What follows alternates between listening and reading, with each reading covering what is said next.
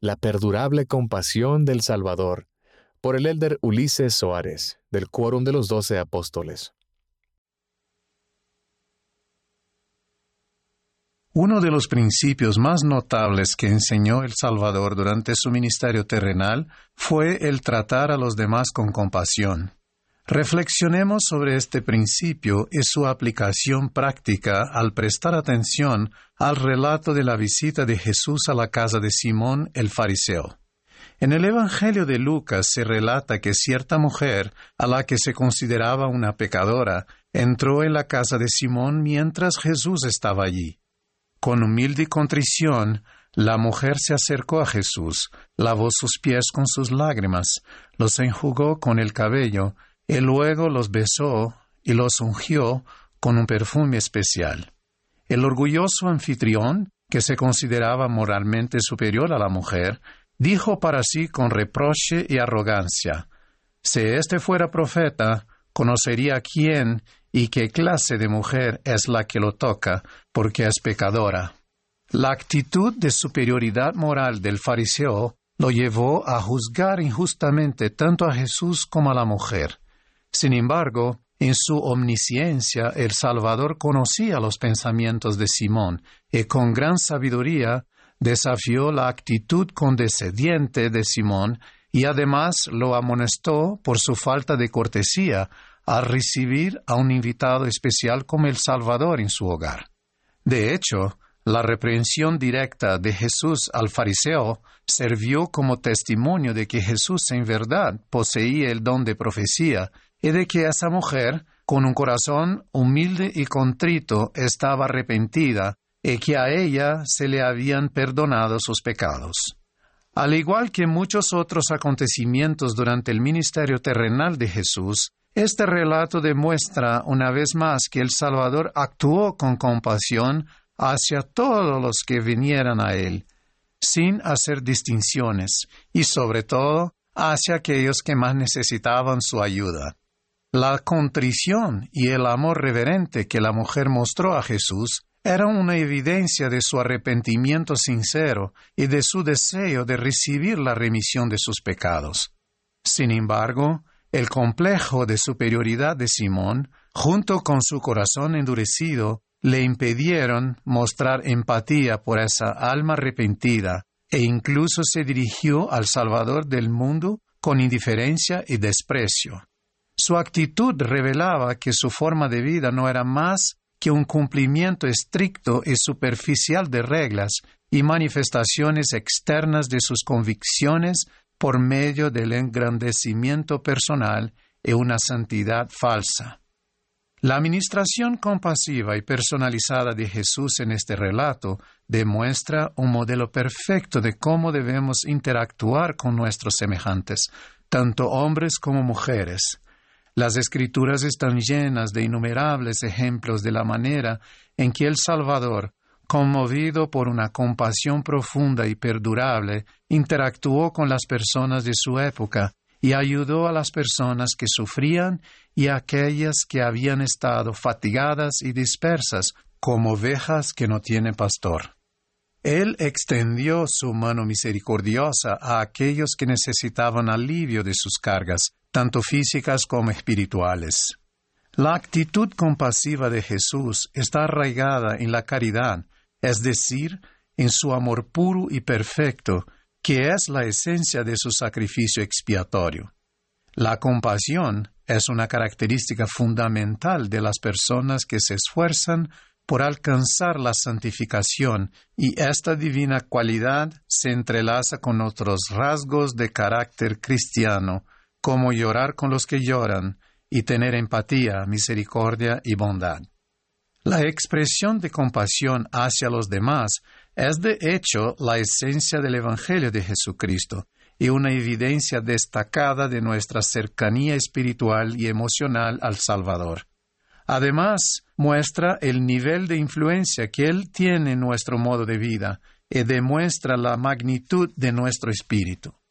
Es significativo observar que los actos compasivos de Jesús no eran manifestaciones ocasionales y hechas por obligación, basadas en una lista de tareas que debían efectuarse, sino expresiones cotidianas de la realidad de su amor puro por Dios y sus hijos y su deseo perdurable de ayudarlos. Jesús podía detectar las necesidades de las personas, incluso a distancia. Por ello, no es de sorprender, por ejemplo, que justo después de sanar al siervo de un centurión, Jesús viajara desde Capernaum hasta una ciudad llamada Naín. Fue allí donde Jesús efectuó uno de los milagros más entrañables de su ministerio terrenal, cuando mandó a un joven que había muerto, el único hijo de una madre viuda, que se levantara y viviera. Jesús no solo percibió el intenso sufrimiento de esa pobre madre, sino también las circunstancias difíciles de su vida, y él se conmovió con una compasión genuina hacia ella. Al igual que la mujer pecaminosa y la viuda de Naín, muchas personas de nuestro entorno de influencia buscan consuelo, atención, inclusión y cualquier ayuda que podamos ofrecerles.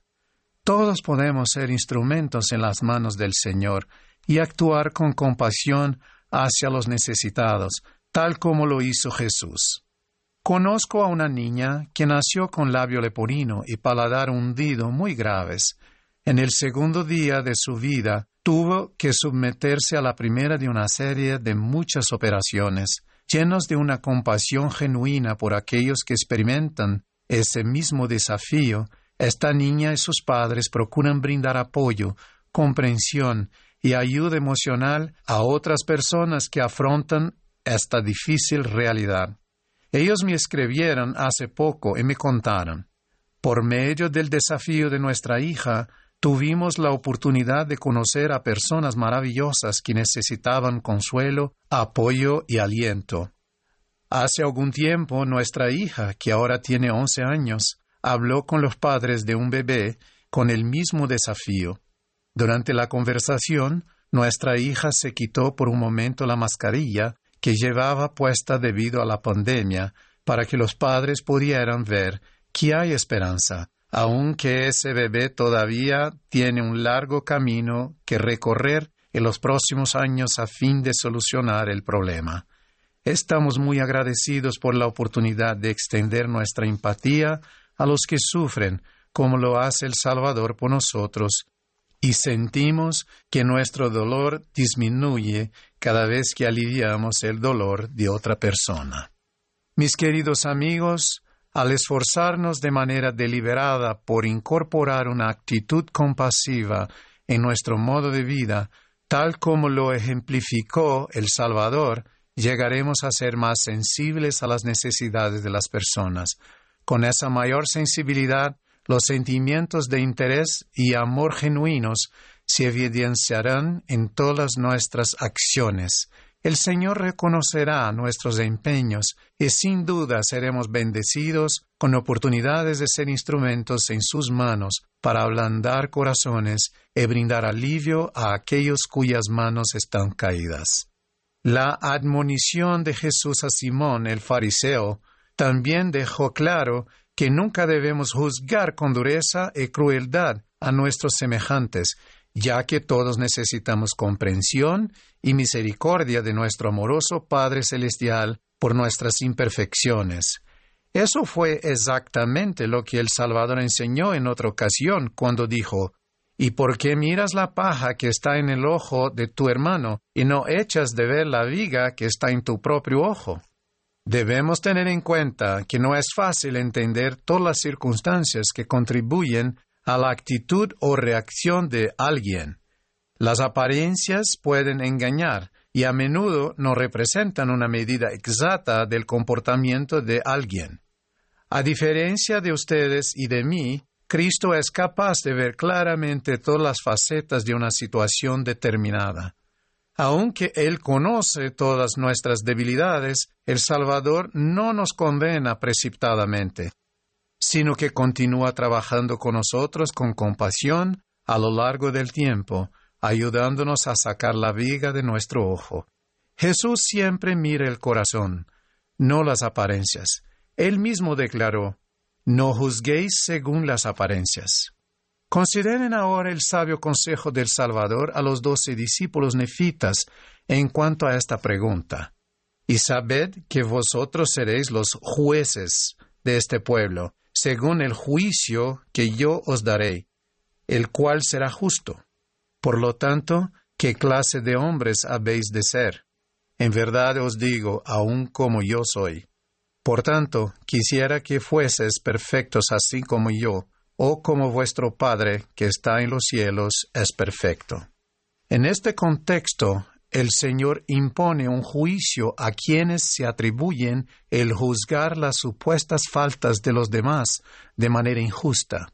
A fin de hacernos merecedores de juicios justos, debemos esforzarnos por llegar a ser como el Salvador y considerar las imperfecciones de las personas de forma compasiva, incluso a través de sus ojos, teniendo en cuenta que todavía tenemos un largo camino que recorrer para alcanzar la perfección, tal vez sea mejor que nos sentemos a los pies de Jesús y supliquemos misericordia por nuestras propias imperfecciones, como lo hizo la mujer arrepentida en la casa del fariseo, y que no dediquemos tanto tiempo y energía a concentrarnos en las aparentes imperfecciones de los demás. Mis queridos amigos, Testifico que a medida que nos esforcemos por incorporar el ejemplo compasivo del Salvador en nuestra vida, aumentará nuestra capacidad de elogiar las virtudes del prójimo y disminuirá nuestro instinto natural de juzgar sus imperfecciones. Crecerá nuestra comunión con Dios y en verdad nuestra vida se volverá más dulce, nuestros sentimientos más tiernos y hallaremos una fuente interminable de felicidad. Seremos conocidos como pacificadores, cuyas palabras son tan suaves como el rocío de una mañana de primavera.